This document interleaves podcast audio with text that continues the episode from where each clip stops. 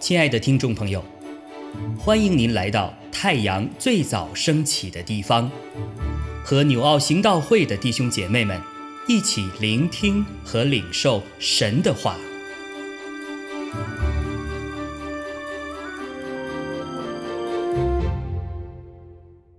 箴言十三章十三到二十五节：藐视训言的，自取灭亡；敬畏诫命的，必得善报。智慧人的法则是生命的泉源，可以使人离开死亡的网罗。美好的聪明使人蒙恩，奸诈人的道路崎岖难行。凡通达人都凭知识行事，愚昧人张扬自己的愚昧。奸恶的使者必陷在祸患里，忠信的使臣乃伊人的良药。气绝管教的必致贫受辱，领受责备的必得尊荣。所欲的成就，心觉甘甜。远离恶事，为愚昧人所憎恶。与智慧人同行的必得智慧，和愚昧人作伴的必受亏损。祸患追赶罪人，一人必得善报。善人给子孙遗留产业，罪人为一人积存资财。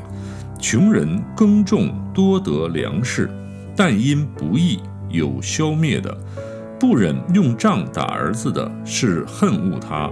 疼爱儿子的，随时管教；一人吃得饱足，恶人杜甫缺粮。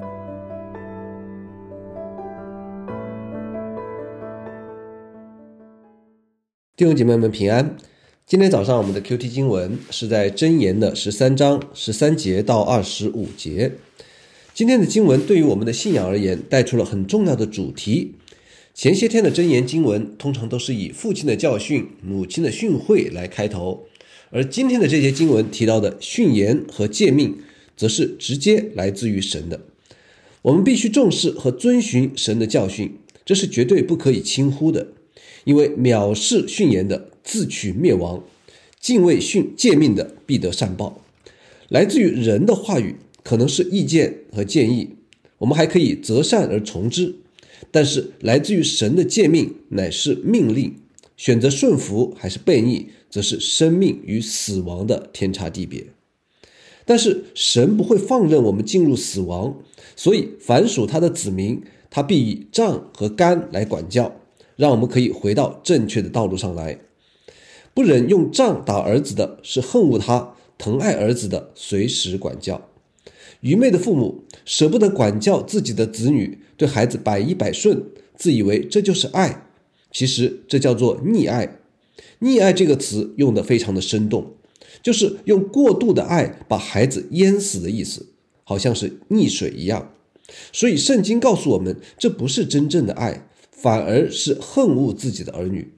而真正疼爱自己儿子的父母，他会随时管教他们。让他们走在正直的人生道路上面。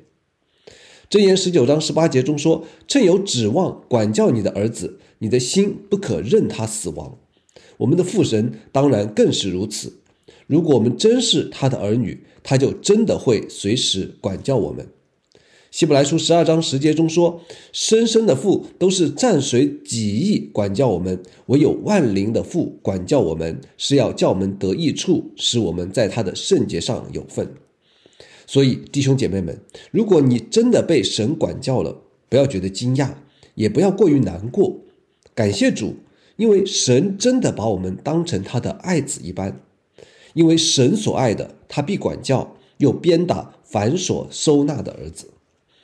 当然，有的时候我们也会听到一些弟兄姐妹的抱怨，说为什么被管教的总是我，或者说为什么好像只有我被管教的特别的严重？我们的神是不公平的神吗？当然不是。但是我们要相信，神是因材施教的神，连孔子都知道要因材施教，何况我们全知全能的神呢？表面上看起来可能不太公平的事。在神而言，却是一定是恰到好处。如果神对你有特别的管教，那他就一定会对你有特别的计划和托付。而我们每一个人其实也都有自己特别的坚固营垒，需要神特别的对付。事实上，我们去查看约伯的一生、雅各的一生、约瑟的一生、大卫的一生、耶利米的一生等等等等，哪一位没有经历过神特别的管教？但是这些神的仆人，他们一生的见证又是何其奇妙和美好！凡管教的事，当时不觉得快乐，反觉得愁苦；后来却为那精炼过的人结出平安的果子，就是义。所以约伯书五章十七节中也说：“神所惩治的人是有福的。”所以你不可轻看全能者的管教。我们反而要害怕的是，神居然不管教我们了。那时候你反而要更为当心，更为警醒。大卫说得好。他说：“我虽然行过死荫的幽谷，也不怕遭害，因为你与我同在。你的杖、你的竿都安慰我。神的手、神的杖、神的竿加在我们的身上时，既是管教的工具，也是保护的力量。弃绝管教的，必致贫受辱；领受责备的，必得尊荣。”所以，愿我们每一位弟兄姐妹都能够从管教中真正领受属灵的智慧和恩典。如果你也如此同意的话，请与我一同说：“阿门。”